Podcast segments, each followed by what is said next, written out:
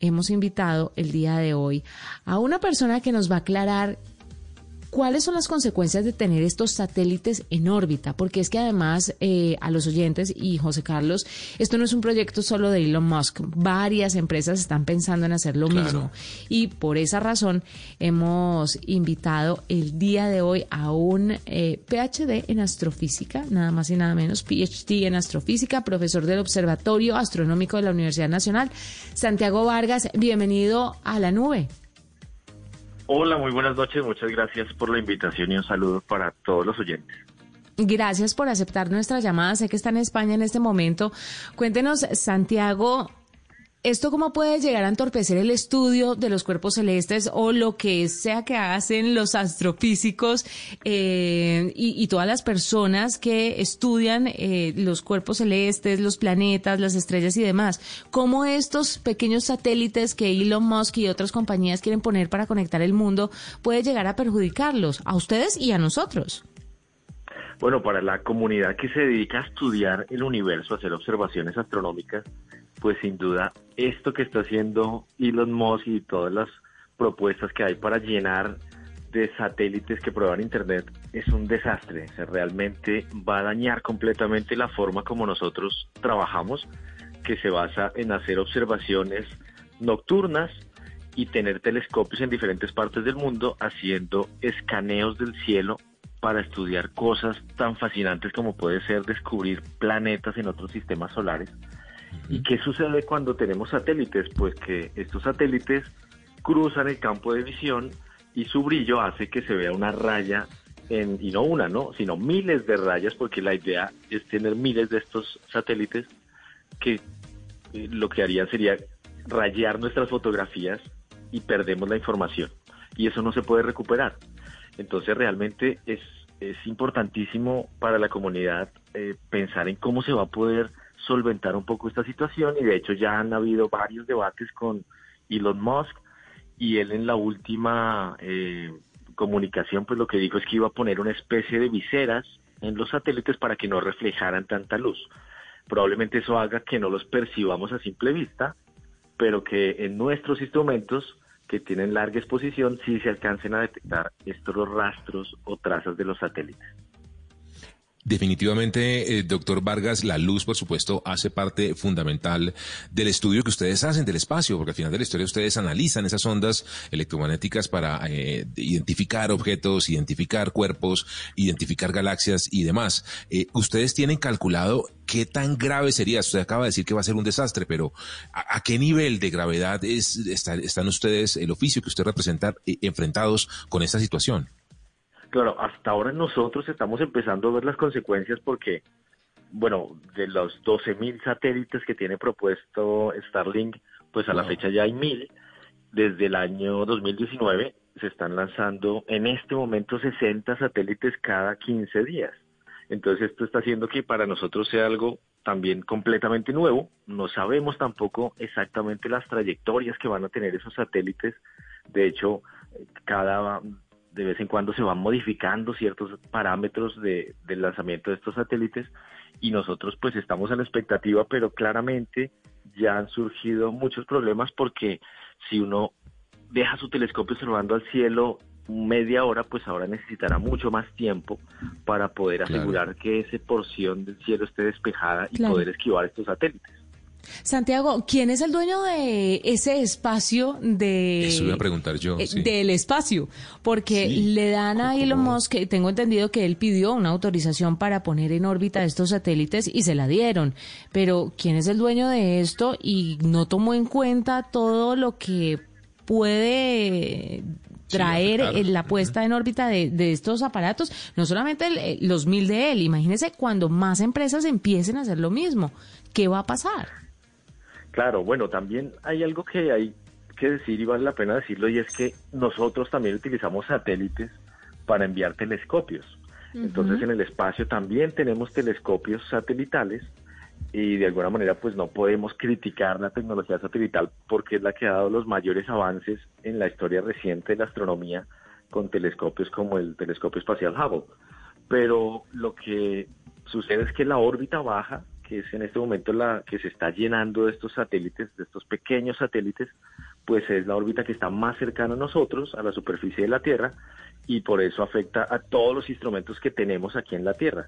Necesitaríamos empezar a tener telescopios más lejos, en órbitas más lejanas, para poder esquivar estos satélites, pero el problema allí es que el costo de lanzar un telescopio es 10 veces más que ponerlo en tierra.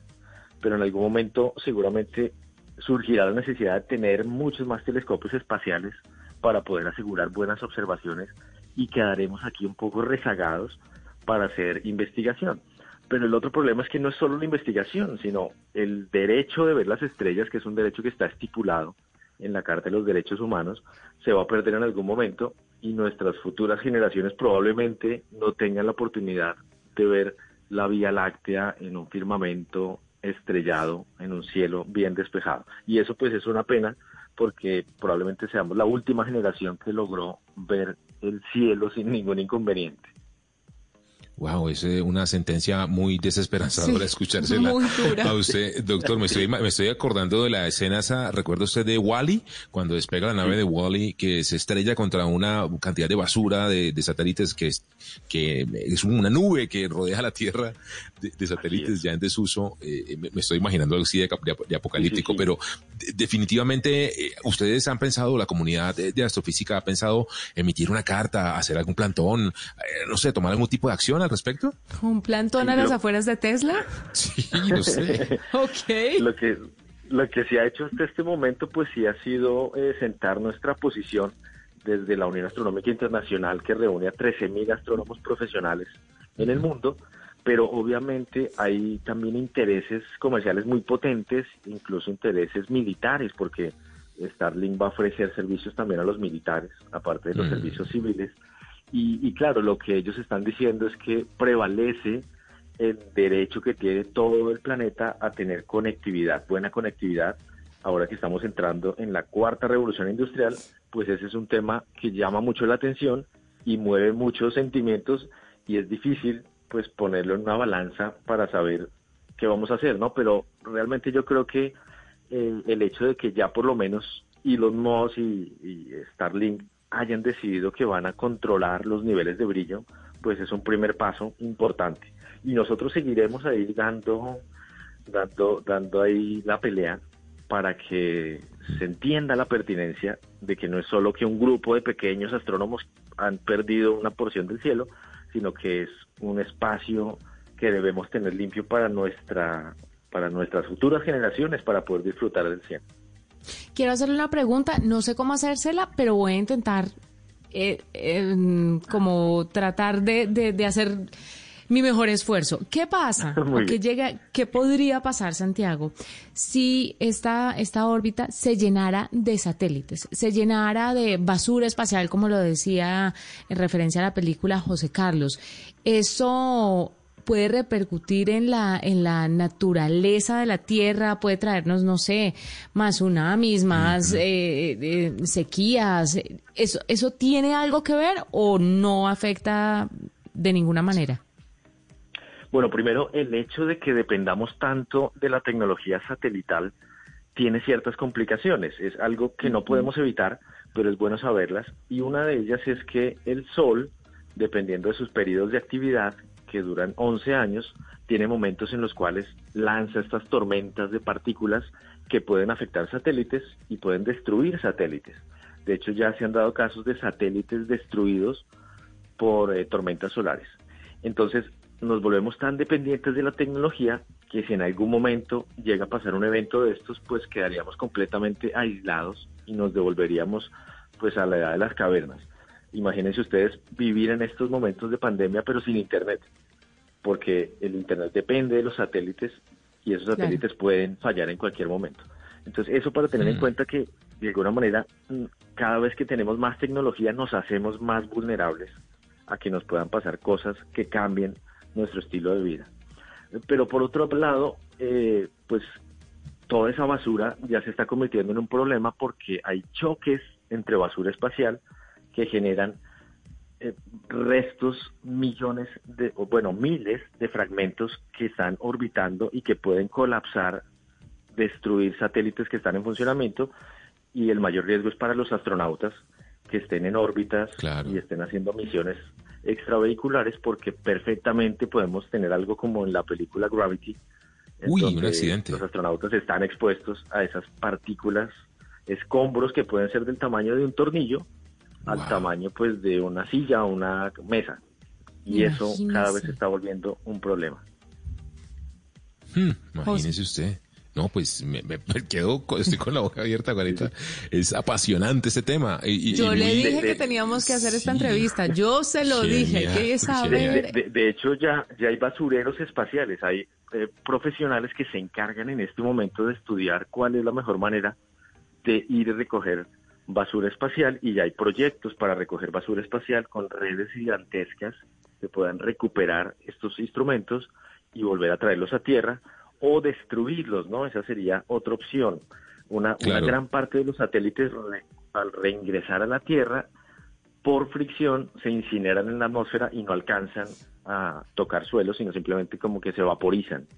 Esa podría ser también una solución para los pedazos más pequeños.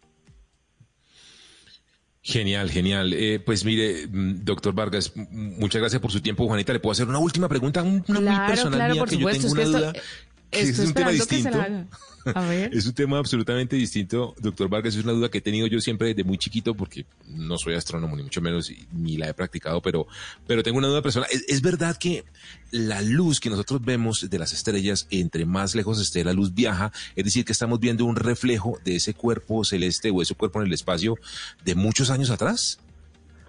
Claro que sí, de hecho eh, no hay que ir muy lejos, ¿no? Cuando vemos el sol por la mañana que nos llega y nos ilumina, pues esa luz del sol salió del sol hace ocho minutos. Entonces estamos viendo todo el tiempo el sol como era hace ocho minutos. Y si nos seguimos alejando, entonces cada vez que vemos objetos más distantes, los estamos viendo cuando su luz salió de ellos. En el caso de la estrella más cercana después del sol, está a cuatro años luz. Eso quiere decir que Próxima Centauri, que es el nombre de esta estrella, cuando la veamos en el cielo, estamos viendo la imagen de esa estrella de hace cuatro años. Y esa estrellita está aquí a la vuelta de la esquina. Porque luego nos podemos ir a objetos como la galaxia Andrómeda, que está a dos millones de años luz. Es decir, estamos viajando al pasado dos millones de años cada vez que vemos la imagen de, Andrómeda. O sea, que uno está viendo el espacio en diferido. Sí, por eso decimos que la astronomía o la observación del firmamento es la verdadera máquina del tiempo. Nos permite ver hacia el pasado del universo y entre más lejos vemos, más hacia el pasado nos vamos. y es justo uno de los objetivos que tenemos, ver cosas del origen del universo que deben estar muy, muy lejos y si las logramos ver es porque estamos viendo el pasado cuando el universo era un bebé. O sea, José Carlos. Yo, no, yo le pregunto una cosa. Yo, estoy aquí como un grupi. Eh, yo sé que usted está como un niño chiquito en Disney, pero José Carlos, última pregunta y le dejo el teléfono de Santiago. Si, nos estuvieran viendo a dos millones de años luz, eh, digamos un telescopio, eh, un planeta externo a dos millones, ¿qué vería de la Tierra? ¿Los dinosaurios? Claro, estaríamos viendo los primeros las primeras especies de los seres humanos, es decir, estaríamos en, la, en el momento en que vivíamos en las cavernas. Efectivamente, eso es así. Y esa es la complicación, ¿no? Que muchas veces decimos, bueno, ¿por qué no hemos entrado en contacto con otra civilización? No, porque las distancias son tan enormes que es muy difícil, teniendo en cuenta que la luz tarda cierto tiempo en llegar de un punto a otro y el universo es tan inmenso, tan colosal, que la luz le cuesta miles o millones de años en viajar a ciertos lugares. Imagínese.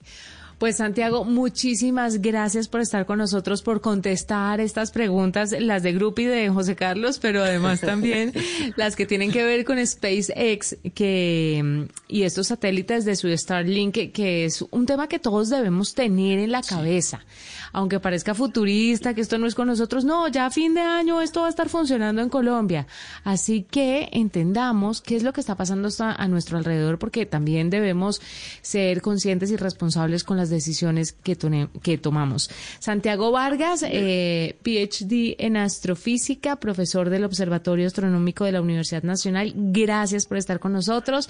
De verdad, de verdad, de verdad, muchísimas gracias. No, muchísimas gracias a ustedes y también para que no se sorprendan de repente, porque si uno mira al cielo por la noche, de repente ve la fila de los satélites de Starlink y el año pasado tuvimos muchas llamadas al observatorio de gente que veía eso y decía, aquí hay una invasión extraterrestre porque estamos viendo un montón de Ah, puntos ¿es en fila india moviéndose en el Yo cielo. sí he estado viendo cositas raras y digo, pero esto no es un avión, ¿esto qué es? Eso no, pero los he visto mucho, entonces ya creo que le encontré como sentido. Sí. O son los satélites eh, de Starlink o son globos que también utiliza Google para hacer Google. eh, transmisiones también de Internet, pero a través de globos. Así que lo más seguro es que no sea un extraterrestre extraviado. Pero y no podrían ser unos extraterrestres que vengan a llevarnos, que es lo único que le faltaría a esta época tan extraña que estamos viviendo. Lo último, eso y los zombies. Nada más. Estamos a nada. Santiago, gracias. gracias por Bueno, estar con nosotros. Gracias. Hacemos Feliz una pausa, ya regresamos. Usted está escuchando la nube.